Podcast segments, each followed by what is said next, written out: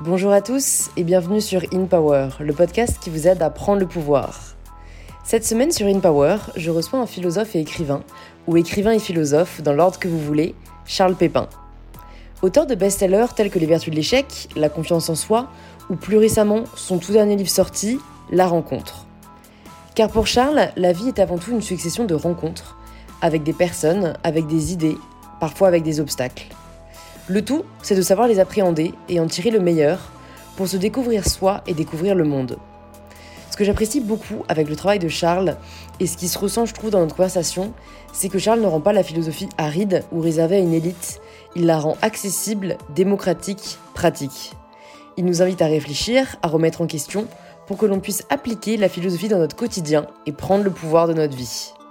Autant vous dire que j'étais donc ravie de recevoir Charles et je suis tout aussi ravie de vous partager notre conversation qui je pense pourra vous aider dans votre cheminement personnel. Si vous appréciez cet épisode, et si ce n'est peut-être pas la première fois que vous écoutez In Power, vous pouvez laisser 5 étoiles sur Apple Podcast et quelques lignes partageant votre avis. Je remercie aujourd'hui Gauthier53 qui a écrit le commentaire suivant. Ma chère Louise, plus d'un an que j'ai commencé à écouter tes podcasts et je n'avais encore jamais pris le temps de t'écrire un commentaire. Merci à toi pour tout le savoir que tu transmets, pour la tolérance que tu prônes, mais surtout merci pour toutes les expériences racontées de chacun. Sache que lorsque je sors d'un de tes podcasts, je me sens fort, fier, mais surtout capable. Hâte d'écouter le prochain épisode. Merci. Merci à toi Gauthier pour ce message hyper touchant. Je suis vraiment reconnaissante de ton soutien et de savoir que le podcast peut apporter des clés au quotidien et ça me donne envie de continuer à vous partager, je l'espère, des conversations inspirantes et je suis ravie de vous inviter à rejoindre ma conversation avec Charles Pépin.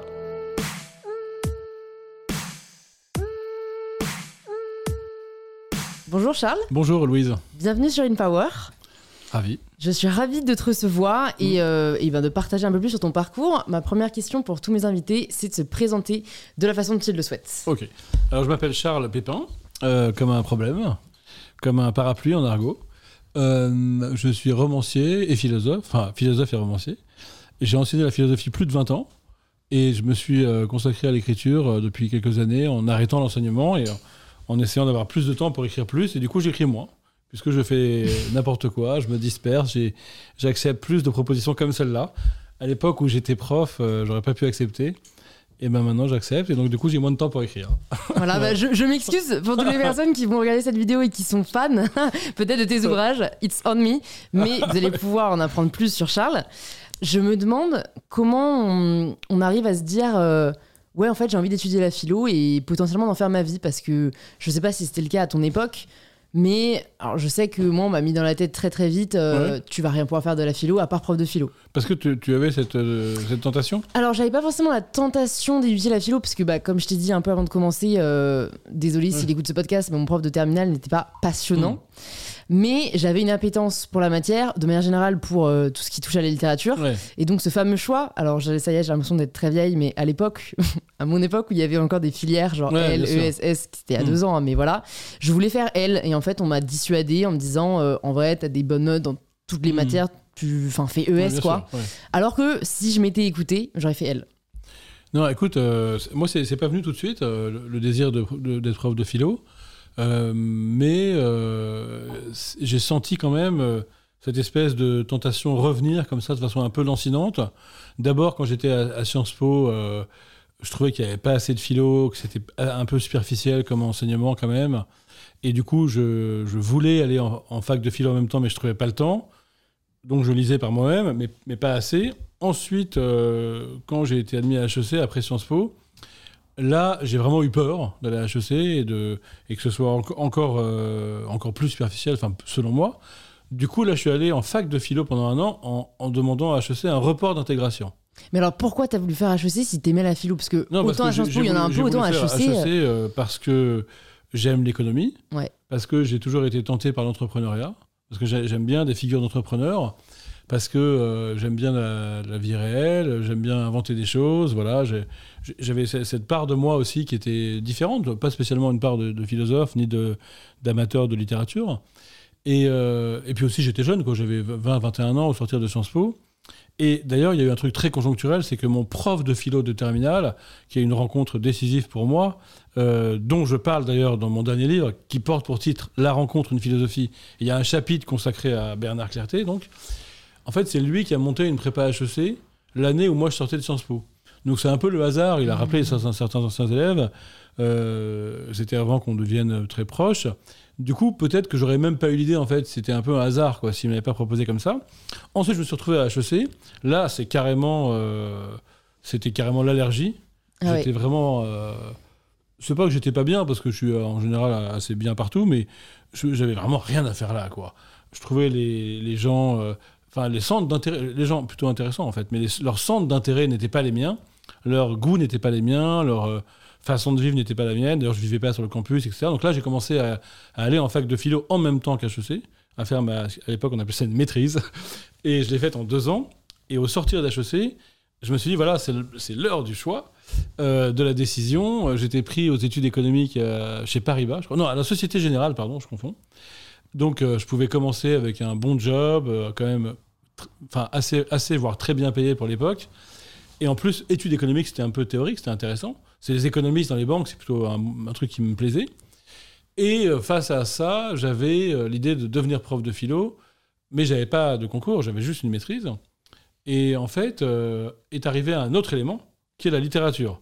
C'est-à-dire que je voulais surtout, en fait, à l'époque, être romancier plutôt que philosophe. Et donc, je me suis dit que si j'étais à la Société Générale aux études économiques, j'aurais jamais le temps d'écrire de romans.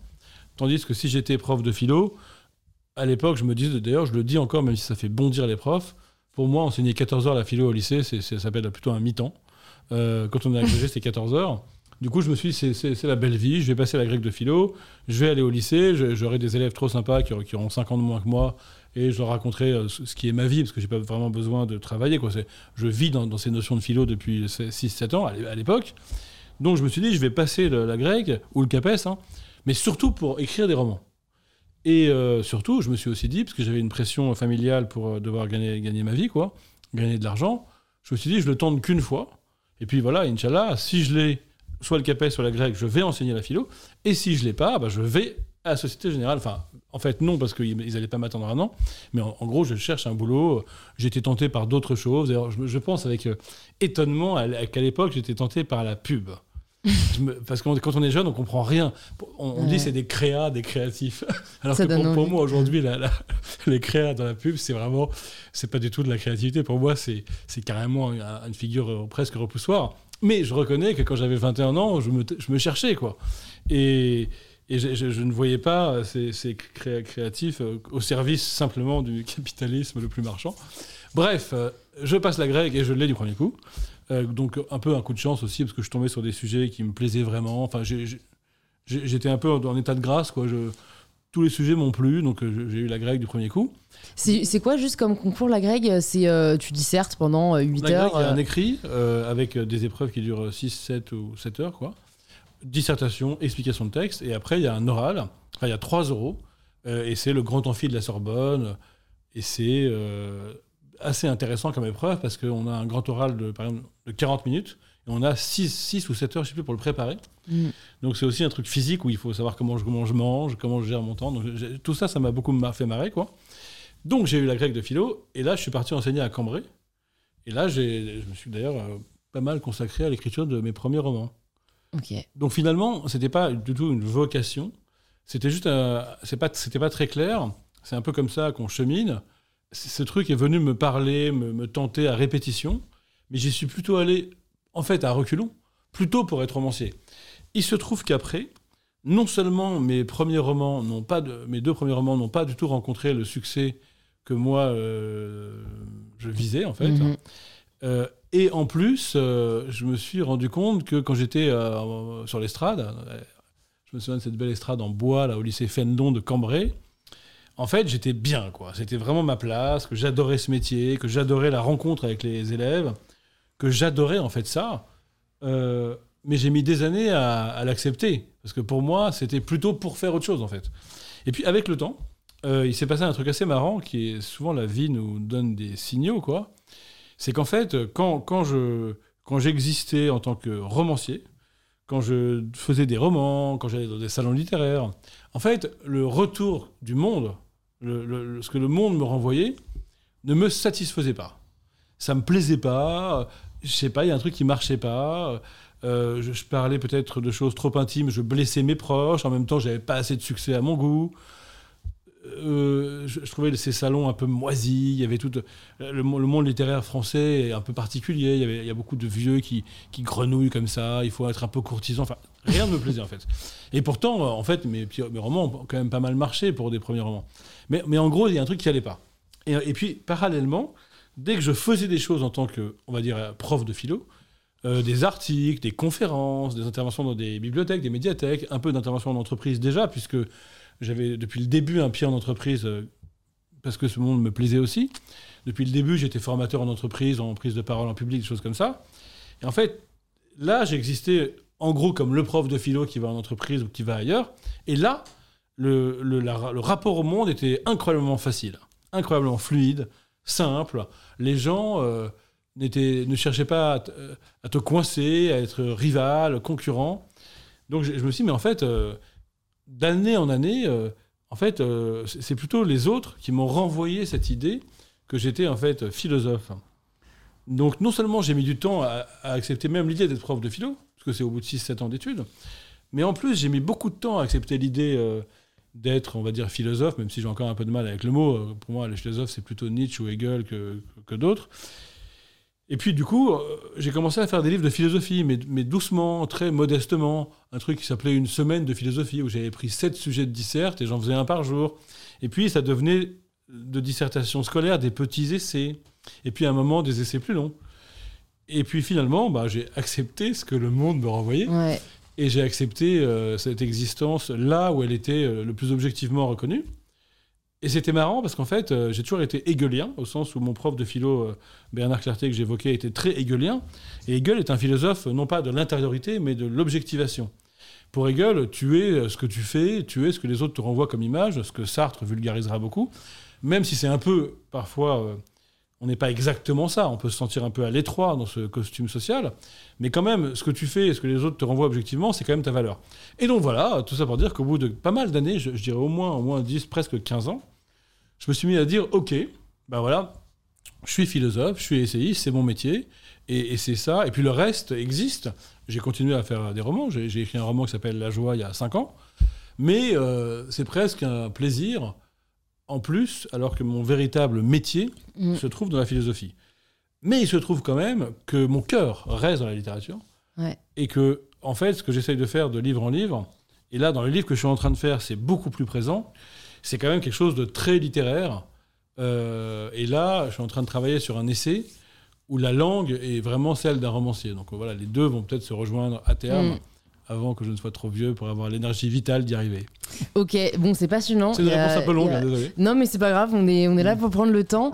Euh, je, j'allais me, enfin, je me demandais en fait, en, t'entendant euh, parler de, de, ça et un peu de cette dualité entre ton amour premier qui était la littérature et, euh, et, et bah, la philosophie qui t'intéressait, mais qui était peut-être plus bah, perçue en effet comme, comme un moyen de travailler. ou même un métier. un métier. Et est-ce que tu as ressenti quand même une frustration face à euh, cette réalité où en fait toi t'aurais aimé que la littérature marche plus que la philo mais c'est l'inverse qui s'est passé. Comment tu acceptes euh, bah, le fait qu'en fait ok t'aimes les deux t'en aimes plus un autre parce que il y a une théorie assez intéressante qui revient dans pas mal d'épisodes et je crois mhm. que c'est le deuxième où j'en parle mais où des personnes que je reçois me disent un peu euh, cette, enfin ce que tu es en train de décrire où en fait ce qui marche c'est ce pourquoi on est fait euh, il y a un alignement qui va se faire. ouais, je, je, dirais pas ça. Ok, parce que oui, toi, euh, tu avais toujours cet amour, et si en soi les romans avaient très bien marché, tu t'y serais consacré. D'abord, moi, je, je, tout ce que, tu, ce que tu dis là, ça, ça fait un peu penser à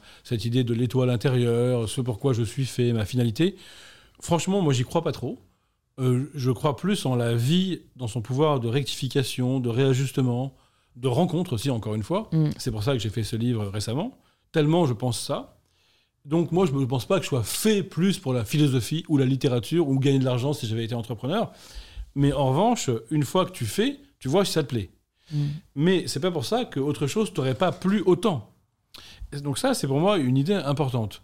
Mais euh, je, crois aussi au, aux vertus de l'échec, en quelque sorte, c'est le titre d'un de mes livres, Mm. et je l'ai vraiment vécu. C'est-à-dire qu'en fait, j'ai eu un sentiment d'échec avec ces deux premiers romans.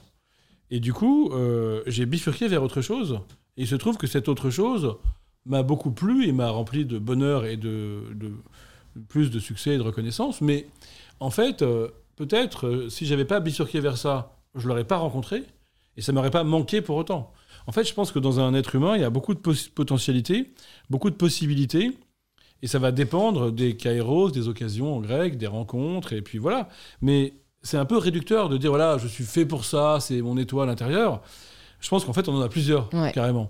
Euh, euh, Ce donc, qui est euh, hyper déculpabilisant aussi, euh, parce que en effet, là, les théo... enfin, ceux qui pensent qu'il y a vraiment ce truc pour lequel t'es fait, ça peut être un peu anxiogène non, c'est pas pour vrai. les mais- personnes mais- qui mais nous écoutent faux. et qui ne trouvent pas. Quoi. En fait, c'est faux. Il y a, il y a, il y a, euh, il y a- enfin, quand on dit ça, on, on- on minimise euh, la vraie vie, c'est-à-dire euh, les euh, aiguillages, les carrefours, les pas de doigts, les bifurcations, et puis bien sûr les rencontres. Et puis d'ailleurs, euh, ça viendrait d'où? Enfin, ce, serait cette chose pour laquelle je suis fait. euh, elle serait en adéquation avec quoi, Mm. Quoi, Mon génome, mon âme, ça, ça, ça veut rien dire. En fait, on est beaucoup plus multiple que ça. On est beaucoup plus complexe. Donc moi, j'ai énormément de plaisir euh, parfois à être seul, à écrire, à la campagne, dans une chambre d'hôtel. Et j'ai l'impression d'être fait pour ça, mais sauf qu'au bout de cinq jours, j'en ai barre. Et euh, parfois, je suis dans l'agitation euh, parisienne, je fais des conférences, euh, j'ai le temps de rien, je m'occupe de mes enfants, je, je vois des amis, j'ai l'impression que le, le temps passe et, et que je me réalise pas, mais en fait, j'adore aussi ça. Ouais. Et puis, euh, je pense que c'est aussi euh, l'alternance qui est intéressante. L'alternance de phase. Mm. Alors, en fonction de son tempérament, ça peut être six mois, six mois. Moi, j'ai un petit rêve de vie euh, d'être euh, moitié euh, à Paris, euh, je veux dire à l'échelle d'une semaine, par exemple, moitié à Paris, un peu dans une vie sociale, aussi familiale. Enfin, ça, c'est quand mes enfants sont un peu plus grands. Et puis, peut-être la moitié à la campagne, à écrire. On n'est pas obligé d'être. tout le monde dit oui sur son axe aligné, d'accord, mais on peut avoir plusieurs axes. hein. Carrément. Et puis aussi parfois c'est pas très, c'est- assez assez assez nourrissant euh, d'être pas si bien aligné que ça. Vous voyez, parce que parfois on fait des bonnes choses parce qu'on n'est pas exactement à sa place et du coup ça crée une sorte de tension, de de désir. Je crois que paradoxalement, si on est trop aligné, on peut rater plein de choses Mm. aussi. Ça t'est déjà arrivé d'être dans cette situation où t'avais l'impression justement que t'étais pas à ta place? Oui, bien sûr, quand même, bien sûr, bien sûr. Ça m'est arrivé de, de faire des conférences euh, dans des endroits où vraiment je me sentais trop en désaccord avec, euh, avec les pratiques et les valeurs. Je ne le refais pas, mais j'étais plus jeune, j'ai fait cer- certaines erreurs. Ça m'est arrivé, oui, euh, d'associer mon travail de philosophe à certains noms de marques que je ne citerai pas aujourd'hui, mais et en fait, aujourd'hui, je, je trouve que j'aurais pas dû le faire parce que j'avais pas, j'avais juste pas assez réfléchi. En Mhm. fait, moi, je, comme tu le- l'entends dans l'entretien, moi, moi, j'aime bien avancer, faire des choses. Et parfois, je fonce un peu euh, sans, sans réfléchir euh, assez, ce qui est dommage pour un philosophe. Mais donc, du coup, avec le temps, euh, voilà, j'ai compris que. Mais, mais encore une fois, c'est souvent l'expérience qui t'enseigne, en fait. Ouais. Finalement, il y a des gens sur le papier, euh, ils sont super, ils développent des valeurs humanistes, et puis quand tu les vois, que tu bosses avec eux, en fait, c'est un peu fake. Et puis d'autres, ils n'ont pas l'air, et puis en fait, au quotidien, si. Donc, donc souvent, il faut quand même y aller pour savoir. Voilà, donc c'est un peu pareil, euh, c'est un peu comme ça que j'ai vécu les choses. Et j'ai aussi eu des très très belles rencontres euh, à l'occasion de conférences, euh, Ouais. des gens que je vois souvent. euh, donc voilà, j'ai des très belles rencontres de tout type. Par exemple, quand j'ai fait de la, de la philosophie dans la prison de la santé, j'ai adoré faire ça. Mais aussi, quand j'ai travaillé pour Chanel, j'ai adoré. Et ça a été un truc de long, de long terme. On s'est vu pendant plusieurs mois, plusieurs années. Donc voilà, j'ai- j'aime bien quand même tenter des choses et, et puis au contact de, de- la rencontre, voir ce que ça m'apprend. Et puis voilà, on peut pas tout savoir avant d'y aller. Quoi. Mm. Pour parler un peu des, des, de cet échec que tu as rencontré euh, ou que tu as vécu comme tel au début de ta carrière, je pense qu'en plus, en début de carrière, c'est particulièrement marquant. Ça peut être paralysant. Enfin, je pense à un ami Ouais. euh, qui est un peu en train de vivre cette phase et, Ouais. et, et, euh, où en fait, ça peut te toucher vraiment au plus profond de ton être, voire euh, voilà, t'empêcher d'avoir envie de recommencer. Ouais. Comment tu l'as vécu? Peut-être quels conseils tu donnerais aux personnes qui sont peut-être dans cette Bien situation? sûr, très bonne et, question. et- et qui voilà qui, qui euh, n'ont pas envie de se laisser euh, bloquer par ça parce que ça peut un peu traumatiser dans le sens où après ça te donne plus envie de, de sûr, réessayer quoi sûr. que ce soit Bien sûr. D'abord, premier conseil, un conseil qui peut te surprendre. Ce sentiment d'échec, d'abord, chéris-le. Av- Avant de vouloir le combattre ou de le fuir, comme beaucoup qui sont dans le déni, il faut le chérir. En, en l'occurrence, dans mon cas, en fait, euh, enfin, je vais essayer de dire ça sans être mégalo, mais en vérité, le livre a un peu marché. J'avais une très bonne critique. Je me suis fait repérer. J'aurais dû être content. En fait, j'avais un très fort sentiment d'échec parce que j'ai- je- parce que j'avais pété un câble, en gros, parce que je m'imaginais tout de suite traduit dans, dans le monde entier, parce que j'étais complètement mégalo, quoi. Et, et- et parce que j'étais jeune, et parce que j'avais aussi renoncé à plein de choses pour me donner la chance d'écrire, donc je- j'en attendais beaucoup. Ce que je veux dire, c'est que ce sentiment d'échec, dans mon cas, j'en ris aujourd'hui, je, je- confesse avoir été euh, presque trop arrogant, quoi. Mais ce que je veux dire, c'est qu'il est intéressant, parce que pour le coup, il dit quelque chose de ton ambition, et il dit quelque chose de ce qui compte pour toi. C'est comme, euh, il y a des gens, voilà, ils divorcent et ils sont très très tristes, et tout le monde leur dit, mais non, mais tu devrais pas, il y a deux, deux- deux couples sur trois à Paris divorcent, ou, enfin, ou ailleurs, ou un couple sur deux en France. Et donc, c'est comme si ça délégitimait le sentiment d'échec. Je trouve que c'est pas bien, parce que ce sentiment d'échec, il faut au contraire l'accueillir et essayer de l'analyser et de- d'entendre ce qu'il te dit de ce qui compte pour toi. Donc, premier conseil, bah, bavez-en un peu, mais, mais au moins, comprenez de quoi ce sentiment d'échec parle. Parce que parfois, il il nous dit quelque chose d'un rêve déçu, parfois il nous dit qu'en fait on a tenté quelque chose qui n'était pas fait pour soi, on n'aurait pas dû. Et il faut, il faut l'accueillir. Alors que souvent, on a envie de passer. au- On est invité par les Ouais. autres à passer à autre chose. Donc, premier conseil, accueillez ce sentiment d'échec et entendez ce qu'il a à vous dire. Deuxième conseil, eh ben, souvent, ce- cet échec est plus facile à accueillir quand on comprend combien il dit que nous avons osé quelque chose. Donc le voir comme la preuve rétroactive qu'il y a eu de l'audace, ça c'est vraiment une des thèses de mon livre Les vertus de l'échec, et non pas comme quelque chose qui me stigma- stigmatise ou m'humilie, etc. Et on rejoint un conseil, qui est un conseil euh, de psychologie de base, qui est que voilà, un échec, c'est pas mon échec à moi. C'est pas l'échec de ma personne, c'est pas l'échec de mon moi tout entier. C'est l'échec de mon projet, de mon initiative, de mon aventure, de, de mon travail. Mm. Mais ça, c'est très important psychologiquement, de faire la part des choses et de pas s'identifier à son échec. Mais d'ailleurs, je ouais. donnerais le même conseil dans le succès. hein. Ouais, mais alors je trouve ça, pardon, je t'interromps, mais c'est, je trouve que c'est quand même vachement plus facile à dire qu'à faire. enfin, dans le sens où, bon, moi, par exemple, j'en ai conscience, Ouais. Euh, mais dans les faits, je sais qu'à chaque fois que je vais rencontrer une forme d'échec, c'est euh, un désaveu total de ma personne. Enfin, tu vois, et parfois j'ai l'impression que c'est tellement lié à notre enfance, notre éducation, notre moi, tu vois, que en avoir conscience, c'est pas forcément suffisant, tu vois. Donc, euh, je sais pas Il y, a- si. il y a- il y a un argument, euh, il y a plusieurs façons d'y arriver. Mais je suis d'accord que c'est dur. D'abord, euh, il y a, il y a des thérapies pour ça, Ouais. quand, quand ça va pas bien. Donc déjà, il y a des, des psys, euh, des coachs, c'est leur métier. Là, je parle pas de la psychanalyse, que par ailleurs je défends beaucoup par ailleurs, mais là, je parle pas de ça. Je parle plutôt d'une méthode de thérapie brève, un peu comportementaliste, où en fait, c'est carrément euh, fait pour ça. Ensuite, il y a une méthode philosophique plus, plus l'artillerie lourde. C'est que, et ça marche parfois, moi je l'ai déjà fait avec des élèves et ça a bien marché, c'est que quand l'élève se sent nul, parce que c'est ça que tu évoques, quand la personne se sent nulle, il faut lui expliquer qu'en fait, elle n'existe pas en tant que personne. C'est-à-dire que quand on se sent nul, on a l'impression qu'on a une essence en soi, que sa vérité propre, son noyau, on pourrait dire, ou son, ouais, son, noyau, quoi, son, son- sa monade intérieure, qui est entachée de nullité. Mais alors, il y a une artillerie lourde en philo, c'est de dire avec Sartre ou d'autres, en fait, il n'y a pas de noyau, il n'y a pas d'essence. C'est un leurre. Il y a juste plein de choses différentes en soi, des talents, des facultés, des dimensions, des... mais il n'y a pas, euh, quand tu te vois dans la glace le matin, tu vois pas ton essence. Donc comment elle pourrait être entachée de nullité si elle n'existe pas? Et là, il faut faire un petit peu de philo. Là, on n'a pas le temps tout de suite dans, ce podcast, mais il faudrait prendre, allez, juste 40 minutes.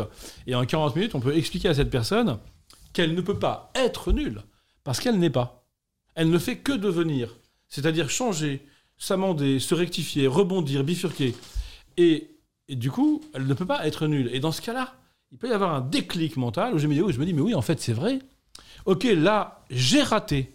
Mais si ça se trouve, ce ratage va me faire faire des choses que j'aurais jamais envisagées et qui vont être le lieu de mon succès. Et ça, c'est un travail, euh, franchement, qu'on fait assez facilement. Ouais. Et puis j'ai un troisième conseil. Euh, c'est quand même euh, de se dire que c'est ultra, au fond, arrogant, quoi. Ouais. De, de, de, de, de D'a- ne pas D'avoir attendu quelque chose Oui, euh, voilà. comme si on fait, aurait fait, on- On peut mérité. juste euh, avoir un peu d'humilité Et euh, tout le monde se plante tout le temps. Dire, tout le monde se plante tout le temps. Euh, Moi, par- quand on écrit des livres, on le sait. Moi, j'ai écrit pas mal de livres qui ont été des énormes bides. Enfin, je veux dire, personne ne les a lus. euh, Il n'y a pas eu de critique. euh, j'ai- parfois, j'ai bossé deux ans sur un livre qui a été un fiasco, quoi. Euh, Pas de traduction, pas de lecteur français, pre- presque pas de presse. Ben, en fait, c'est normal, quoi, dans une vie d'auteur. Moi, maintenant, j'ai écrit 15 livres. C'est no- c'est normal qu'ils ne marchent pas tous, quoi. Mm. Et parfois, c'est pas qu'ils sont mauvais. C'est juste qu'il y a plein de paramètres. Il y a le hasard, la rencontre du public, le moment, le Covid. Donc c'est c'est quand même très arrogant de, de mal le prendre. Parce que ça veut dire qu'implicitement, on se dit, en fait, tout dépend de moi. Donc voilà, soyons un peu stoïciens. Il y a des choses qui dépendent de moi, faire au mieux. Et puis il y a plein de choses qui ne dépendent pas de moi. Et parfois, eh ben, l'échec ne dépend pas de moi. Alors là, je vais aussi poser Ah, une juste un truc avant de. Ah avant ouais, ok, vas-y. oui, c'est aussi important de se dire, parce que ce qui fait mal, c'est de se dire c'est injuste. Ouais. Ça aussi, ça fait mal. De dire c'est injuste, j'ai bossé, et puis lui, il est nul, il a réussi, et moi, j'ai bossé, c'est injuste. Alors ça, c'est un autre problème qui est très important. C'est qu'en fait, la vie est injuste. Le réel est injuste. Cette idée de la justice, c'est un fantasme humain qui tombe de... On sait, enfin, on sait à peu près d'où, mais peu importe. Et ça fait vachement de bien de se dire, en fait, ok, je me suis planté, c'est désagréable, mais je vais pas en plus ajouter le sentiment de l'injustice à l'échec qu'il faut déjà que je mange et que je me prenne en pleine face. Et ça, c'est très beau. Et ça, ça donne des ailes aux gens, j'ai remarqué. En fait, mais arrête de réclamer une justice. Il n'y a pas de justice. C'est comme ça. En fait, il y a, des gens, ils vont avoir un cancer très jeune alors qu'ils n'ont pas fumé. D'autres vont fumer toute leur vie et, et ben, jamais avoir de cancer du poumon. Pourquoi veux-tu que le réel soit juste? Et ça, ça peut faire du bien. Mm. Parce que la personne qui, qui entend ça, elle se dit, mais ouais, en fait, c'est vrai. Je vais arrêter de pleurnicher et je vais aller de l'avant et je vais passer à autre chose, en fait. Mm. C'est vrai. C'est. Donc, je t'ai c'est interrompu, excuse-moi. Ah non, mais il n'y a pas de souci, j'arrive à garder en tête ce que je voulais aborder. Il y a- il y, a deux, deux sujets. Ce que tu dis, le côté euh, tout dépend de moi. Euh, je pense qu'on est peut-être plusieurs dans ce cas, en tout cas, moi je sais que c'est mon cas, à en effet avoir ce, ce sentiment que si je le fais assez, ça peut advenir, et que du coup, si ça n'advient pas, c'est que c'est de ma responsabilité. Et, et est-ce que toi, tu as peut-être déjà été comme ça, ou quel conseil tu auras à donner? Je sais pas s'il y a aussi des- peut-être Ouais. des concepts philosophiques pour relâcher un peu ce besoin de Ah ouais. contrôle Bien sûr. qui, qui- qui ne sert euh, franchement personne. Ah, clairement. Alors moi, j'ai dans mon dernier livre, j'ai un chapitre entier là-dessus. C'est- Donc c'est le livre sur la rencontre et c'est la deuxième partie où je donne une sorte de méthode. Et dans cette méthode, il y a exactement la réponse à cette question. C'est-à-dire, il faut être capable de vouloir, donc d'a- d'avoir des efforts insistants en vue d'un but, mais d'avoir un relâchement une fois qu'on a fait l'effort, et c'est très compliqué, Mm. parce que soit on est volontariste et on veut, et quand tu veux, tu peux, soit on fait du, lâche- du lâcher prise, on attend, on est zen. Et en fait, on n'arrive pas à comprendre, nous les Occidentaux, qu'on peut faire les deux en même temps. C'est-à-dire, pour, pour essayer de, de résumer, mais franchement, il faut lire ce, ce chapitre du livre parce que il, il raconte exactement ça. Mais si j'essaie de résumer, c'est comme quelqu'un qui bosse à fond et qui dit mais au fond je m'en fous. Est-ce que de dire au fond je m'en fous, ça empêche de bosser à fond? Non. C'est- une sagesse intérieure qui fait que voilà, ok, j'ai un partiel, j'ai un rendez-vous, je sais pas, et que je suis capable de mettre l'ensemble de mes forces dans la direction de ce but, tout en sachant qu'il y a autre chose dans la vie, que, que finalement, il n'y a pas mort d'homme et qu'il y, a- il y a surtout des choses plus intéressantes. Ça, c'est un exemple, c'est ce que j'appelle la volonté relâchée ou le relâchement volontaire. Et ça veut dire aussi que euh, je peux viser avec volonté et me dire, quand j'ai fait mon maximum, je me mets en état de disponibilité par rapport à ce qui peut advenir, mais qui n'est pas ce que je recherchais. Parce que bien souvent, les choses qu'on réussit, elles viennent pas de l'effort insistant de notre volonté en vue d'un but, elles viennent du fait qu'on a su saisir une opportunité qui n'était pas prévue et qui a pointé son nez comme ça par hasard. Mais le problème, c'est que si on est trop volontariste, on la verra pas. Mm. Si on est trop focalisé sur l'objectif, sur le target, là, on verra même pas l'occasion qui se présente. C'est comme, euh, il y a plein de situations où, où- où, en fait, de trop viser le but fait qu'on n'est pas disponible à ce qui nous permet- permettrait d'atteindre d'autres buts. Et ça, c'est ce que j'appelle dans ce livre la disponibilité, et ça se travaille. La chance, on va la chercher par un effort de la volonté, mais on ne fait que la provoquer, et après on glisse comme ça, on switch d'état, et on se met dans un état de disponibilité par rapport à l'imprévu. Ça veut dire aussi savoir qu'on ne peut pas tout prévoir, mais ça n'empêche pas de prévoir le maximum. Simplement, il y a deux façons de prévoir au maximum. Soit je prévois au maximum en m'illusionnant et en pensant que tout est prévisible, soit je prévois au maximum tout en sachant qu'il y aura de l'imprévu. Et ben c'est pas du tout contradictoire, c'est même l'intelligence minimale de se dire voilà, j'anticipe, mais je sais qu'il y aura de l'imprévu. Bah, je crois que ça, c'est une bonne attitude.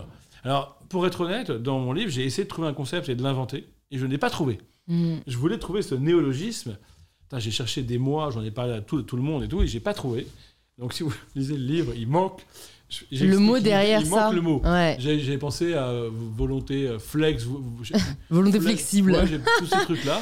J'ai pas trouvé, ça m'énerve encore. Ouais. un an après. Ah, mais je, je comprends parce que moi je cherche euh, désespérément une traduction au terme empowerment. Parce que j'écris aussi Ouais. un livre sur l'empowerment des Il femmes. ce livre Non, pas Ah. encore. Je suis en fin de rédaction, mais alors je te comprends vachement sur le côté aimer écrire à la campagne. Je crois à Paris c'est très difficile. Mais, mais j'en ai parlé à ma communauté, il y a eu des, des tu vois, empuissancement et tout, mais pff, voilà, il y a pas de. Parfois ça vient pas, mais bon, c'est Bah, peut-être ça moche aussi en euh, à l'accepter. Alors, alors en français, c'est pire. Ouais, mais je trouve Ouais, qu'en anglais, il, il est Il significatif. Il- Bah, disons qu'on dit ce comprend. qu'il- voilà. on comprend ce qu'il dit et il n'y a pas de mais, mais voilà, en puissancement, euh, pas En du tout. puissancement, avec la littération S, faut éviter. Ouais, mais donc euh, bon, la, la, la question est ouverte. S'il y a des Mm. personnes qui écoutent ce podcast et qui Ouais. trouvent après la lecture de ton livre un nom, plaisir. voilà, ils t'enverront un mail. Alors, je vais faire un brief plus précis. Alors fais un brief, vas-y, passe ton annonce. Vous lisez euh, La rencontre, une philosophie, le chapitre 2. Et vous me trouvez le concept, que je n'ai pas trouvé. Vous me l'envoyez sur Instagram et je vous offrirai quelque chose en retour. Je ne sais pas quoi, mais je trouverai. Voilà. Je paierai ma dette. c'est lancé. Bah, par rapport à tout ce que tu viens de dire, que je trouve passionnant et qui, je pense, s'applique à la majorité d'entre nous, je sais pas pourquoi j'ai- automatiquement pensé aux sportifs de haut niveau. Ouais. Va dire aux sportifs de haut niveau, donne-toi à fond. Par contre, le résultat, écoute, euh, c'est un bonus. En fait, Non, moi, c'est pas je, ça que je- je dis. Je dis pas le résultat est un bonus. Le résultat, on le vise. Mais, mais si, il y a plein de sportifs qui, qui- qui comprennent. hein. C'est tu te donnes à fond, euh, mais tu peux avoir des points d'ancrage dans le réel qui sont pas que ta volonté. Par exemple, ça, ça- ça reviendrait à dire à un champion de tennis, pour le money time, le moment hyper dur, c'est d'ailleurs là où les Français sont mauvais. En fait, euh, tu veux gagner, tu veux gagner, mais quand tu as une balle de match contre euh, Federer, bah, si tu veux gagner trop fort, ça ne suffira pas. Parce que lui, il va hausser son niveau de jeu à ce moment-là. Lui, il, il, euh, il a l'avantage psychologique, parce qu'il t'a déjà battu 12 fois sur 13. Donc si tu veux juste le battre, tu as tellement de pression, parce que tu es à un point du Graal, et lui, il va tellement hausser son niveau de jeu maintenant, et c'est ce qu'il sait faire, que tu n'as aucune chance de gagner le point si tu es juste en train de vouloir gagner. Du coup, il faut décaler euh, le, tru- le truc. En disant, par exemple, tu vas essayer de, jouer, le, de faire le point, le point le plus beau. Pas, le, pas nécessairement pour gagner, pour atteindre une forme d'esthétique. Ou alors, tu vas t'accrocher à la sensation, à la sensualité. Qu'est-ce que ça. que- plus- que te concentrer sur la, les cordes qui, qui frottent la balle? Comme ça, on ne pense pas simplement à vouloir gagner. Et d'ailleurs, c'est une méthode qui a été euh, inaugurée, par- enfin, pas, pas inaugurée, évidemment, qui a été vulgarisée par Agassi dans son livre Open, où il raconte qu'en fait, Agassi, il avait les cheveux longs, blonds, décolorés, mais en fait, c'était une perruque. Personne ne le savait. Et elle, elle tenait très bien, parce qu'il était chauve. Et il raconte que sa manière de se détendre, enfin se détendre, de déplacer l'attention dans les balles de match, c'est de se concentrer sur sa perruque en disant je vais perdre ma perruque. Comme ça, il pensait pas au, au schéma de jeu et jouait hyper relâché. Et en effet, Agassi, il était hallucinant sur les balles de match. Il faisait des coups de génie, comme, comme un mec qui s'entraîne et qui, qui, qui a pas compris que c'est la balle de match. Parce qu'en fait, il pensait à sa perruque. Donc c'est exactement la méthode que j'évoque. Mm. C'est-à-dire qu'évidemment qu'il a envie de gagner, il construit toute sa vie pour gagner. Mais ça n'empêche pas de trouver des points comme ça de relâchement intérieur. Soit en pensant, euh, je sais pas, à une, nuit, une belle nuit d'amour qu'on a eue il n'y a pas longtemps, soit en, en pensant au bruit de la balle, soit en pensant à la beauté, soit en pensant aussi à des choses tristes éventuellement. On a, on a pu perdre quelqu'un qu'on aime. Et je suis pas sûr que ça fasse déjouer. Mm. Donc en fait, Mais en tout cas, je, je comprends ton soupçon, puisque j'ai bossé un peu avec la Fédération française de tennis, et ils n'ont pas du tout... euh, ils ont pas du tout accepté d'aller dans ce sens. Bah, c'est- ouais, c'est un peu le, c'est un peu la mentalité, mais dont on peut parler. Je trouve que c'est intéressant parce que c'est un vrai problème de société que j'aborde dans certains de mes podcasts, mais les invités sont pas forcément aussi experts que toi en la matière, qui est euh, bah, la, la hustle culture, tu vois. Désolé pour les anglicismes, mais là, il dire pareil. Ah, tu vois pas le hustle culture, Si, ça veut dire euh, tu te la, la- tu- la culture de la, de surproductivité, Ouais, tu vois, sûr, ouais, ouais. dans laquelle on vit carrément. Je pense qu'il y a aussi ce côté où aujourd'hui. euh, euh, c'est même pas que les gens veulent gagner ou qu'ils ils sont blessés si jamais ils, ils échouent, c'est vraiment en fait c'est là-dessus qu'on fait reposer la valeur des gens en fait et, et- et du coup ça devient vraiment euh, une espèce de sens de notre vie. Enfin, Oui, mais en même temps, dans la même époque, tu as des invitations au lâcher-prise, au bouddhisme. bah, qui est un à- peu euh, le contre-coup Voilà. en Donc- effet donc, de. en fait, je pense qu'il faudrait euh, euh, repenser la chose en disant euh, on n'est pas soit un bourrin volontariste, soit un cliché qui, qui, veut tout lâcher et qui veut juste euh, accueillir l'instant présent en lisant ce, pitoyable livre, Le pouvoir du moment présent. De Descartes qui, qui, est un livre dont j'aurais pas bien à comprendre le succès, parce que quand je le lis, j'y essaie à chaque fois, je, ne vois rien, je vois rien dedans. Et alors, si, on peut en parler un petit peu, parce que bon, moi je suis en pleine réflexion par rapport à ça, parce que d'un côté, j'aspire à être plus dans le moment présent. D'un hein. côté, tu connais Fabrice Midal, j'imagine bien sûr, qui lui, euh, ouais, lui, il dit c'est une aberration, euh, on s'en fout du moment présent, en soi, on peut très bien être heureux en pensant au passé ou à l'avenir. Et du coup, depuis qu'il m'a dit ça, je réfléchis un peu à la chose et je me dis, bon, euh, en effet, c'est bon, il n'y a pas de vérité, il y a que des réflexions, mais ton avis là-dessus m'intéresse. Bah pourquoi on est autant invité à être dans le moment présent aujourd'hui? C'est une très bonne question. C'est une très bonne question. D'abord, euh, je comprends très bien ce que beaucoup de, monde trouve dans cette idée, et dans le livre Descartes j'ai parlé un peu rapidement tout à l'heure, c'est vrai que quand tu as beaucoup souffert, que tu as un trauma par exemple, que tu es hanté par des blessures du passé ou des injustices, que qu'un livre puisse t'aider à être dans le moment présent, donc à être un peu libéré de la morsure du passé et de la douleur, évidemment, je trouve ça très bien. Ça, c'est un petit, un petit bémol. Mais au fond, ce que je pense en tant que philosophe, c'est que il n'y a pas de pur présent. Parce que par exemple, la perception au présent, là, le verre que je perçois au présent, la couleur que je vois, là, les, couleurs, toutes ces formes que je vois sur ces tableaux, ce siège un peu 70s, en fait, mhm. cette perception, elle est complètement conditionnée par mes souvenirs.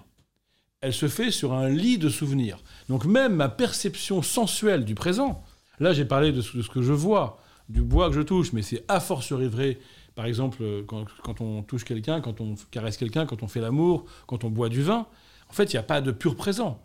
Tout ça n'existe que parce qu'il y a une histoire de la sensibilité, une éducation de la sensibilité, plein de souvenirs. Il y a une très belle phrase de Bergson qui dit euh, Il n'y a pas de perception qui ne soit imprégnée de souvenirs. Donc déjà, le passé est dans le présent. Et ensuite, euh, on est bien sûr en train de penser à l'avenir. Ça ne veut pas dire qu'il n'y ait pas des moments un peu de grâce comme ça. On est très présent quand on est avec quelqu'un, quand on parle, quand on contemple la beauté, quand on est en train de nager dans la mer. Évidemment qu'il y en a. Mais euh, pourquoi euh, penser que cette pleine présence exigerait qu'il n'y ait pas de passé et pas d'avenir? On peut par exemple être dans une belle présence, et puis soudain on a des, des images du passé qui reviennent, puis elles s'en vont et on reste présent. Ou même on a un peu un retour à la présence qui est, très, qui est intensifié parce qu'on s'est un peu éloigné dans le passé. Ou alors on peut être très bien avec quelqu'un, et puis en fait, euh, il y a un moment, on pense à ce qu'on va faire plus tard. Et ça nous divertit, et puis l'instant d'après, on revient. ben, notre époque a l'air de dire que c'est que c'est pas bien, il faudrait être complètement concentré. Il y a des gens qui vous obligent à la regarder dans les yeux sans bouger, mais c'est un peu flippant. On a le droit de flotter un petit peu. C'est pas grave. Je pense qu'il n'y a pas de présence humaine qui ne soit pas comme ça traversé par un peu d'absence, de passé, de futur. Mais c'est ça la, vie, on n'est pas des animaux en fait. Hmm. Je pense que l'animal, lui, il est plus au présent. Hein. Oui, c'est sûr. Justement. Mais encore une fois, je trouve qu'une vraie vie humaine, c'est une vie euh, dans laquelle s'articule passé, présent, avenir, avec beaucoup de mémoire, beaucoup de souvenirs, beaucoup de projets, d'anticipation, mais qu'il faut des instants rares, comme des parenthèses dans ce texte, et des instants rares de, de pleine présence, évidemment. Mais il ne faut pas en faire une éthique de vie. Il ne faut mm. pas en faire euh, un but de vie. De toute façon, euh, il y a des moments où la vie nous cueille. Et voilà, on est pris, on est, on est attrapé par la vie, on est au présent. Quand une musique nous, nous, nous plaît, euh, quand il y a une scène de film incroyable, quand on a un élan d'amour pour quelqu'un qui est là, qui est en face de soi, ben voilà, la vie suffit. Hein on n'a pas, pas besoin, pas besoin d'écrire des livres et de faire des séances de méditation pour apprendre à être présent. Je trouve ça grotesque en fait. Mm. Bah, je pense que c'est, enfin, j'entends totalement ce que tu dis. Ça va aussi, je pense, décomplexer pas mal de personnes. Mais je pense que, c'est peut-être nécessaire qu'il y ait ce contre-coup parce que c'est vrai que moi, je vois quand même des personnes autour de moi se perdre, être happées par euh, l'après, le, le, enfin tu vois, il y a un peu ce, toujours plus. Non, mais as raison. En fait, après quoi les gens courent, tu vois, il y a un côté où. En fait, as raison. Je suis il faut se pose la question, à mon avis, de. je suis d'accord avec toi. Euh, c'est-à-dire qu'à partir du moment où on est dans la représentation, dans, dans l'obsession comme ça du futur, dans la hâte, dans, l'impatience, on a besoin de ça, je suis d'accord. Donc moi je suis pour évidemment la méditation, le yoga, évidemment, mais il ne faut pas ensuite... Euh, je veux dire, il n'y a pas besoin de, faire des tonnes pour expliquer que le moment présent existe. C'est presque ridicule, en fait. C'est juste ça que je veux dire. Et puis, il suffit d'être un peu attentif bah voilà, si tu prends un verre avec des gens que tu aimes bien, bah arrête de regarder tes mails et, tes notifications tout le temps. Effectivement, c'est un bon mmh. conseil, mais est-ce qu'il est y a besoin d'en parler des heures quoi? L'attention à l'autre, l'attention à ce qui est beau dans la vie, même si on a un animal, quoi, d'être un peu présent, de regarder l'animal euh, qui est chez soi, de regarder le, ciel, quand on est... Euh, bah, c'est ça le présent. Mais la vie nous offre plein de moments de présent. Et ils sont très beaux, évidemment. Mais simplement, même s'ils sont importants, s'ils nous nourrissent, parfois mm. ils nous sauvent de la souffrance, et, comme tu l'as dit, de trop d'affairement, pour autant, une vraie vie humaine, ça n'est pas ça.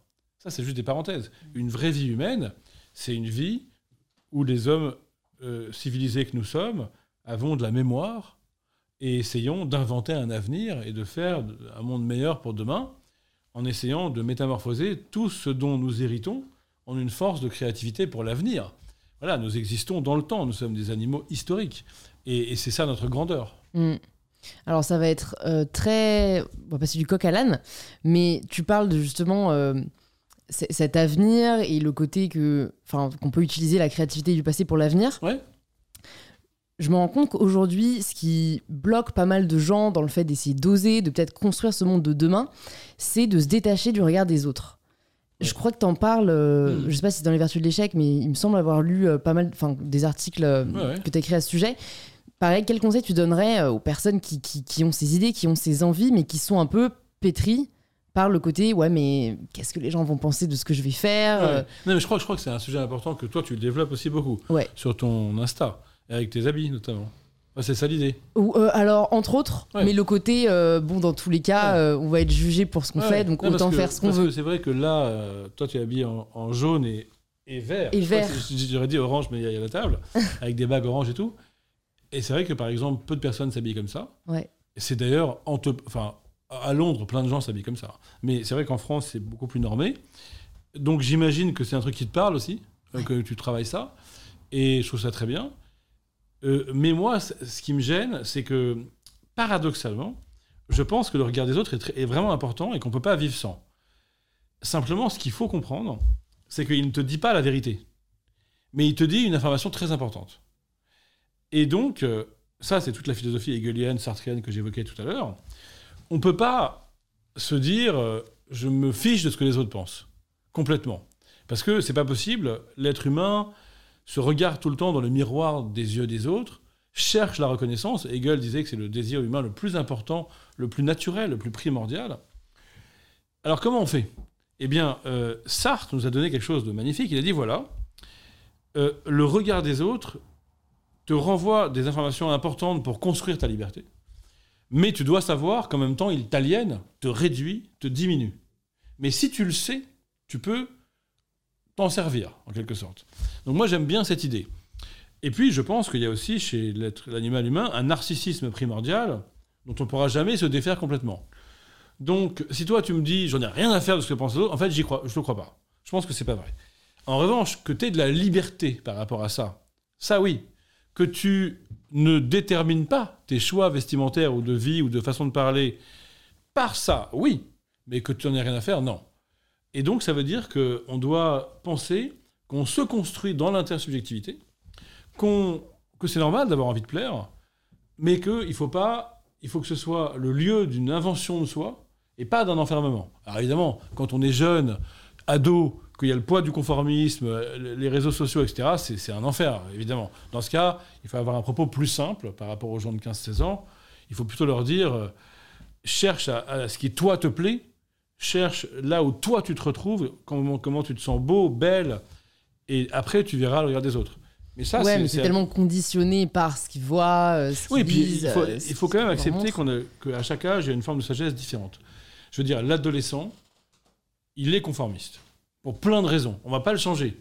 Donc, euh, il faut avoir un discours un peu adapté. Avec un ado, on va dire OK, vous allez tous avoir le même sac, la même rentrée, le même suite, OK. Maintenant, sache que c'est un peu bête, que c'est un troupeau, et essaye de t'inventer. Voilà. Mais par contre, quand on parle à quelqu'un qui a 21 ans, 22 ans, et à fortiori 30 ans, là, c'est différent. Là, il faut, essayer de tenir les deux maillons de la chaîne. Un maillon qui est de dire, en fait, ce qui va me rendre heureux et ce qui va me, donner une belle vie, c'est ma singularité, que j'ose ma singularité, que je l'invente. Mais je crois que c'est une erreur d'un romantisme un peu immature de se dire je m'en fiche de ce que les autres pensent.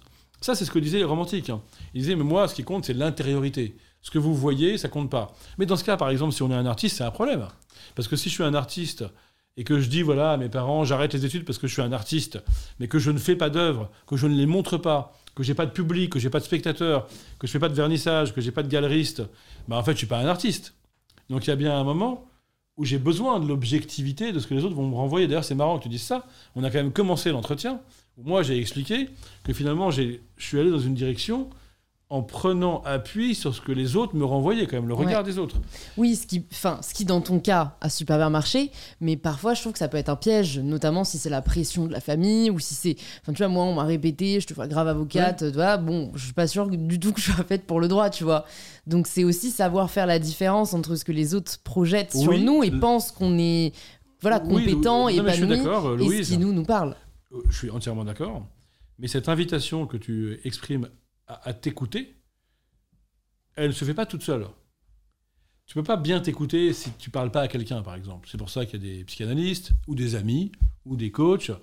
Donc, euh, donc là encore, évidemment qu'il faut t'écouter, ne pas suivre, ne pas te plier à ce qu'on veut que tu deviennes. Oui, mais ça se fait pas dans la solitude. Ça se mhm. fait pas dans l'introspection. Ça se fait, encore une fois, bah, c'est la thèse de mon dernier livre, dans la rencontre du monde, mhm. dans la rencontre des autres, mais des bons autres. Pas les autres qui veulent vouloir te faire euh, te fondre dans le troupeau, mais ceux qui vont t'écouter et avec lesquels tu vas avoir un bon brainstorming, un bon échange, une bonne maïotique. Et souvent, on découvre son vrai désir en parlant à quelqu'un. Moi, par exemple, les, livres que j'ai faits qui, qui, ont été les plus fidèles à ce que je suis, ben, en fait, l'idée est venue en parlant à mon éditeur qui est mon meilleur ami. Mais j'étais pas tout seul. Mm.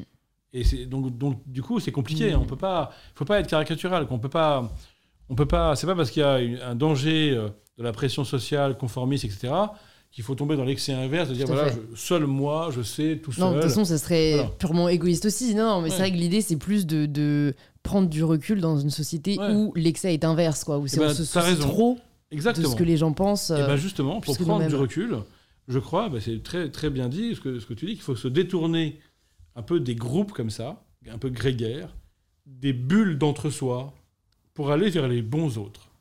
C'est-à-dire peut-être un parent, si, si tu as une belle relation avec lui, euh, un psy, un ami ou une amie qui, va te parler un peu vrai, cash, qui va s'intéresser à ton talent et pas simplement à ce que lui peut en retirer. Donc voilà, allez voir les bons autres et se détourner des mauvais autres. Ça, c'est un petit conseil, je trouve. Ouais. Et, peut-être se poser la question, en fait. Ouais, bah c'est un peu se détacher. J'en parle aussi de se détacher des personnes toxiques, euh, mais qui sont parfois dures à identifier. Mais bon, c'est savoir au final si cette personne veut votre bien-être, votre bonheur ou pas. Si, on, si on est honnête avec soi-même, généralement, on s'en rend compte. Oui, c'est pas. Alors, c'est dur à identifier quand on est en plein dans une relation toxique, évidemment. Mais comme je l'explique dans le livre sur la rencontre, parce qu'il y a plein de rencontres toxiques quand on est dans le sujet, il y a quand même des signes assez clairs.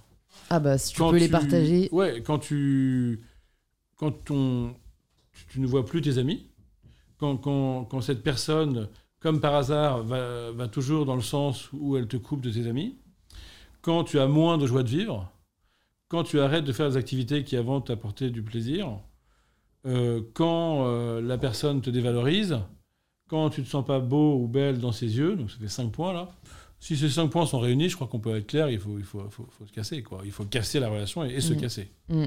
Donc c'est pas, pas si... Finalement, c'est assez, assez objectif. Et ça, c'est aussi le critère hegelien.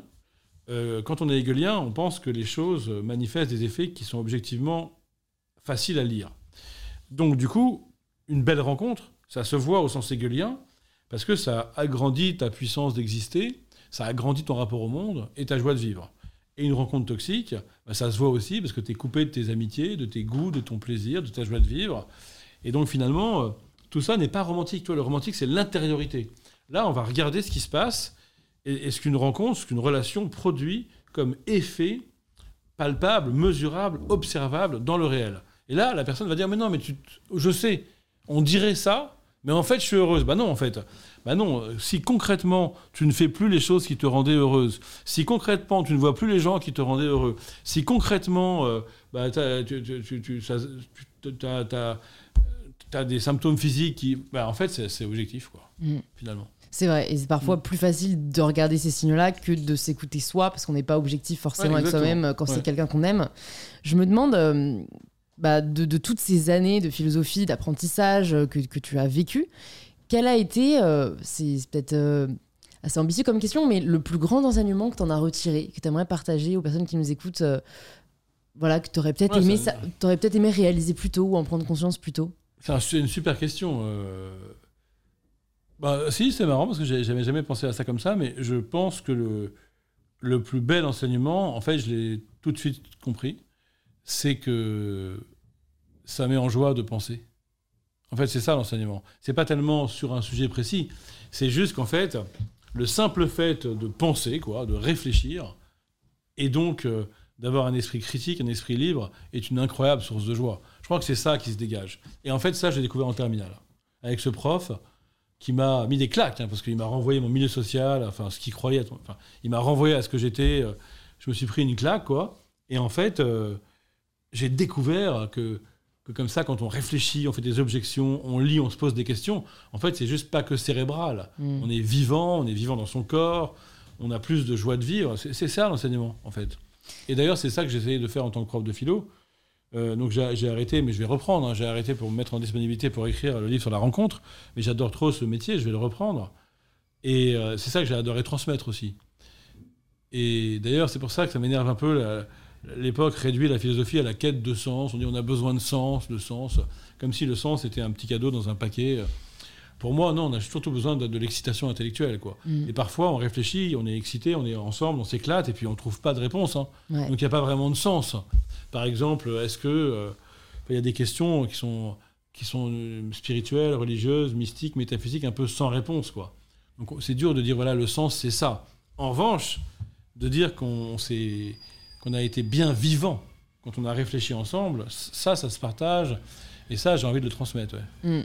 Je, je me, je suis totalement d'accord avec toi et c'est euh, un sentiment que je ressens particulièrement, euh, surtout après avoir écrit là, mon livre.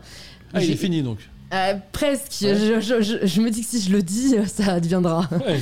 Mais, euh, mais j'ai- quand même l'impression, euh, pour avoir remis en question euh, pas mal de choses, dont les privilèges, que ça reste un privilège. Alors, Ah oui, comme oui. ça, bon, réfléchir, c'est bien sûr à la portée de tous, mais c'est quand même vachement propre à un certain milieu social. Comment est-ce que tu penses qu'on peut essayer de démocratiser, si je puis dire, ce bonheur et ce plaisir qui est la réflexion, l'esprit critique, euh, quand, euh, bah, en fait, déjà, il y a des personnes qui ont des préoccupations vachement plus euh, prioritaires, on va dire, et d'autre part, parce que bah, peut-être ils n'ont pas l'environnement qui va les initier, qui va les Ah, stimuler, à l'heure où bah, les Marseillais fait plus d'audience qu'une émission sur la philosophie sur France 5. Alors, il y a une tentation, euh, c'est de faire de la philosophie sur les Marseillais, mais il faut être motivé. Mais certains le font. Euh, On peut peut-être lancer un concept. hein. Mais quand, quand même, euh, euh, quand on est prof de philo au lycée, on voit bien que il faut partir de la vie des gens.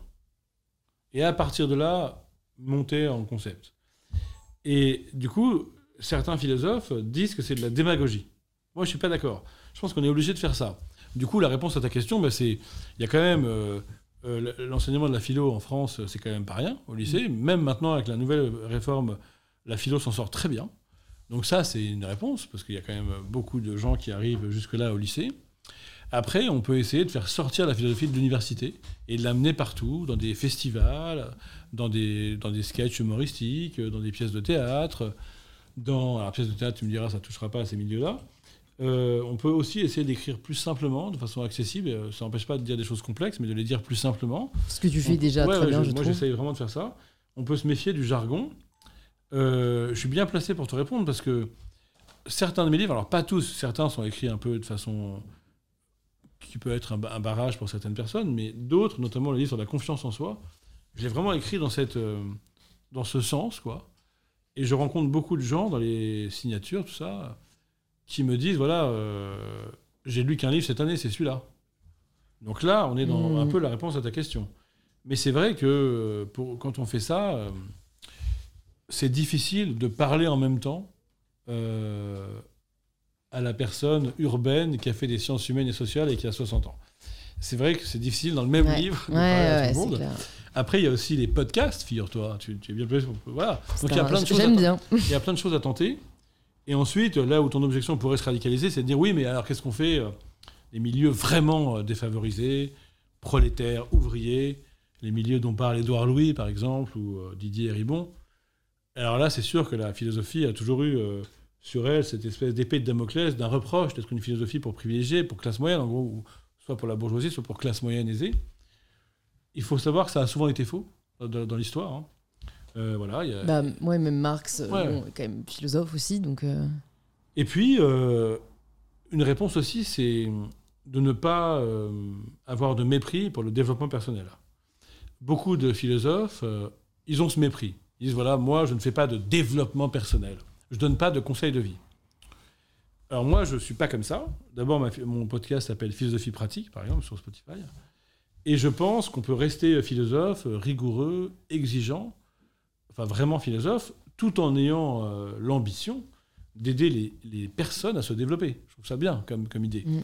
Du coup, moi, je tente comme ça des énoncés qui sont le résultat d'approches philosophiques, mais qui ressemblent parfois à des énoncés de développement personnel.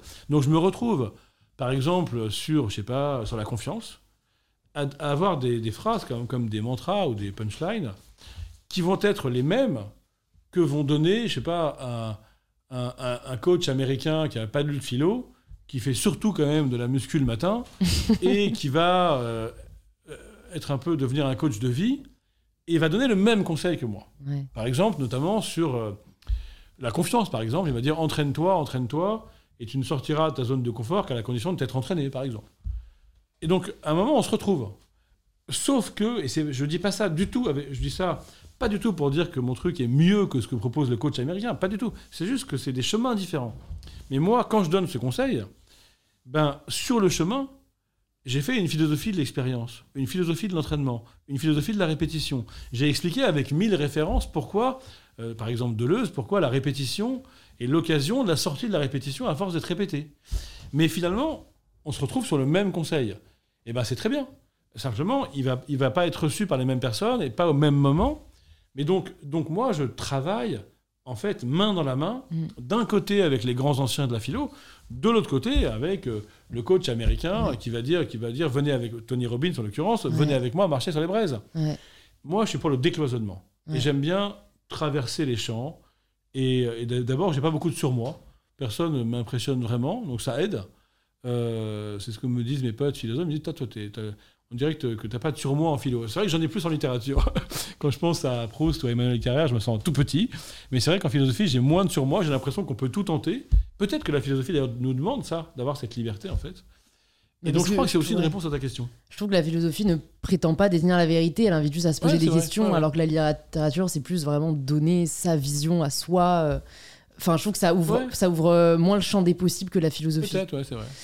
Comment est-ce que justement, toi, tu te développes? Tu parles de développement personnel, Ouais. comment est-ce que tu continues à progresser ou comment est-ce que Bah, tu as alors, très bonne progressé question. euh, Justement, ben, j'ai beaucoup de, de, de- de thérapie, quoi, de thérapie et de coach. Je, je, à l'instant T, c'est pas toujours comme ça, je- j'en ai trois, donc c'est quand même beaucoup, donc je continue à me développer comme ça. Je, je fais une psychanalyse depuis des années. J'ai aussi un thérapeute comportementaliste pour d'autres choses plus précises. Et j'ai aussi un coach physique. Donc, pour le coup, Ouais. au moins, je, on comprendra que donc. euh, alors, que souvent, alors que souvent, ces gens se, se, se font la guerre. Il y a une guerre entre la psychanalyse freudienne, lacanienne et les thérapies brèves. Moi, j'essaie de, de les synthétiser. D'ailleurs, dans mon émission de- que j'ai faite sur France Inter cet été, j'ai invité plusieurs fois des, des gens, soit psychanalystes comme Cynthia Fleury, soit psychothérapeutes comme Émilie Debeuil, qui à chaque fois militaient pour une approche intégrative. Donc, pour te répondre, moi, je me, je, me développe comme ça. Je me développe aussi beaucoup en étant très curieux par rapport à des œuvres d'art nouvelles. Et puis après, c'est la vie. Euh, mes enfants aussi m'obligent à comprendre euh, souvent que je me suis trompé, que, que j'ai été imparfait. Quoi. Donc ça, ça j'en ai trois, donc ça, ça aide beaucoup. Et puis, euh, les belles histoires d'amour, d'amitié. Bon, voilà, on n'arrête pas de se développer. Quoi. Mm. En Ça, c'est marrant, t'as même pas cité les livres. Si, si, je t'ai dit, des, Ah des- bon des belles découvertes et tout. Ok, ouais, d'œuvres d'art, mais donc non, ça, pense- je pensais ok, aux tout ce qui touche aux ressources. Ouais, non, je euh, pensais au livre, bien Ok, sûr. bon bah c'est le bon moment de te demander si t'as une ressource en particulier à conseiller aux personnes qui nous écoutent, si tu pouvais Ouais. offrir genre un livre ou une œuvre d'art à, à alors, personnes qui nous écoutent, ce très, serait quoi très, très bonne, très bonne idée. Euh, alors, en œuvre d'art, il y a une incroyable expo euh, au musée Picasso sur le rapport Picasso-Rodin. Même sans être érudit, allez-y, d'ailleurs, c'est de la beauté. On voit que comment. En fait, pourquoi ça peut aider? Parce qu'on comprend que Picasso, il admirait Rodin et que ça lui a donné des ailes. Donc rien que ça, c'est un beau message. Admirez autrui et vous vous développerez. Voilà. Le pouvoir de l'admiration, souvent aujourd'hui, on croit que l'admiration, c'est je suis tout petit par rapport à la personne que j'admire. En fait, pas du tout. Il faut admirer pour se développer. Admirer, ne pas se comparer. Moi, c'est mon conseil. Exactement, ouais. Euh, c'est exactement ça, je suis tout à fait d'accord. Et puis peut-être euh, un livre. Euh, bah, il y a un livre très drôle, le livre de Florent Oiseau, Je vais m'y mettre. Génial roman. C'est quelqu'un qui n'arrive pas à s'y mettre justement, mais au moins c'est drôle et ça nous décomplexe. Génial. Bon, on arrive aux questions de la fin. J'ai quelques petites dernières questions pour toi. J'ai envie de te demander si tu peux nous partager le meilleur conseil et le pire conseil qu'on t'ait donné. Ah oui.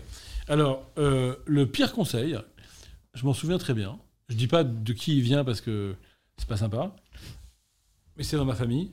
C'est quelqu'un qui m'a dit si tu veux réussir, il faut que tu visualises le succès et tout va bien se passer. Eh ben non, ça se passe pas comme ça. Et c'est quelqu'un qui était tellement dans l'auto-persuasion, un peu comme le, serpent là, euh, et confiance dans Mowgli, je crois, c'est ça Peut-être, ouais. Euh, euh, alors pourtant j'adore Disney, mais j'ai pas le rêve là. et, moi, cette, cette façon de s'auto-bourrer le crâne, de s'auto-persuader, seul avec soi-même, pour moi, en tout cas pour moi, ça n'a pas du tout marché. Pour moi, ce qui marche, c'est le contraire. Et là, on arrive à l'autre conseil, c'est, tu sais quoi? C'est pas en toi qu'il faut avoir confiance, c'est en les autres c'est en la vie elle-même, c'est en la chance, c'est en l'action. Et aie confiance en tout ce qui n'est pas toi, et la confiance en toi viendra par surcroît. Et finalement, j'ai fait un livre entier pour dire ça, mais euh, c'est d'abord un conseil qu'on m'avait donné. Ok. Et puis d'ailleurs, aussi un conseil qu'on m'a donné. On n'a jamais trop. ouais, que mon prof de philo m'a donné au lycée. Il m'a dit, mais c'est de ne pas être exhaustif. Ça, c'est important scolairement, mais dans le reste de la vie. Souvent, on veut être exhaustif. Et on dit, mais je passerai les concours quand j'irai au bac philo, quand je connaîtrai toutes les notions. Mais non, on n'est jamais exhaustif. Mieux vaut connaître peu de choses, mais très bien, que de vouloir être exhaustif. Et d'ailleurs, souvent, ça nous empêche aussi d'avoir du plaisir par rapport aux goûts musicaux. On veut tout connaître. Mais moi, je pense que voilà, il vaut mieux, quand on adore un livre, il vaut mieux le lire 30 fois que de lire 30 livres. De même, quand on écoute un bon album. C'est très vrai. Mm. Génial. Écoute, je vais pouvoir te poser la dernière question du podcast, la question signature. Ça signifie quoi pour toi prendre le pouvoir de sa vie? Euh, Ça signifie euh, avoir d'abord l'humilité de comprendre que tu es traversé par plein de choses qui s'imposent à toi, que tu n'as pas choisi. Donc d'abord, prendre le pouvoir, c'est comprendre qu'on n'a pas beaucoup de pouvoir. Mais sur cette base, inventer quelque chose de libre, original et singulier mais sur la base, non pas d'un déni de tout ce qui entrave ta liberté. Autrement dit, pour moi, prendre le pouvoir sur sa vie, c'est, c'est faire avec de l'héritage quelque chose de neuf. Super. Bah, Merci beaucoup Charles pour ce euh, superbe échange philosophique. J'aimerais en avoir plus souvent. Donc bon, j'écouterai ton podcast pour, euh, pour compenser. Est-ce que pour les personnes qui nous écoutent, qui veulent en savoir plus sur toi, sur tes ouvrages, tu peux nous dire où est-ce qu'on peut te contacter, te retrouver, euh, découvrir tout ça? Euh, par exemple, euh, sur Instagram. Euh, Pep Charles, je crois. je t'avoue que je sais plus. Ouais, je mettrai dans les notes du podcast. C'est nouveau sur Instagram, mais quand même, quand même, ça se développe. et puis sur le site, je crois que j'ai un site à, mon nom, on retrouve mes livres, mes publications.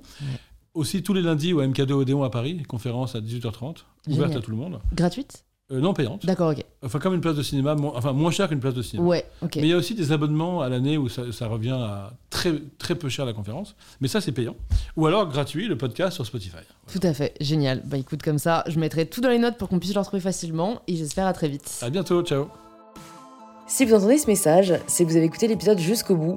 Et pour cela, je vous dis un grand merci c'est peut-être que l'épisode vous a plu et si c'est le cas, ça nous fait toujours hyper plaisir de voir vos stories en train d'écouter le podcast. Vous pouvez nous taguer pepcharles et mybetterself pour que l'on puisse le voir et interagir avec vous. C'est aussi en le conseillant autour de vous et en laissant 5 étoiles sur Apple Podcast que vous permettez au podcast de grandir. Et n'hésitez pas à y laisser quelques lignes nous disant ce que vous avez apprécié dans cet épisode, mais aussi ce que l'on pourrait améliorer. Cet épisode est déjà fini, mais heureusement, il y en a beaucoup d'autres disponibles sur InPower, plus de 170 sont déjà sortis et ils sont disponibles directement sur l'application que vous êtes en train d'utiliser. Je vous dis donc à très vite pour un tout nouvel épisode d'InPower.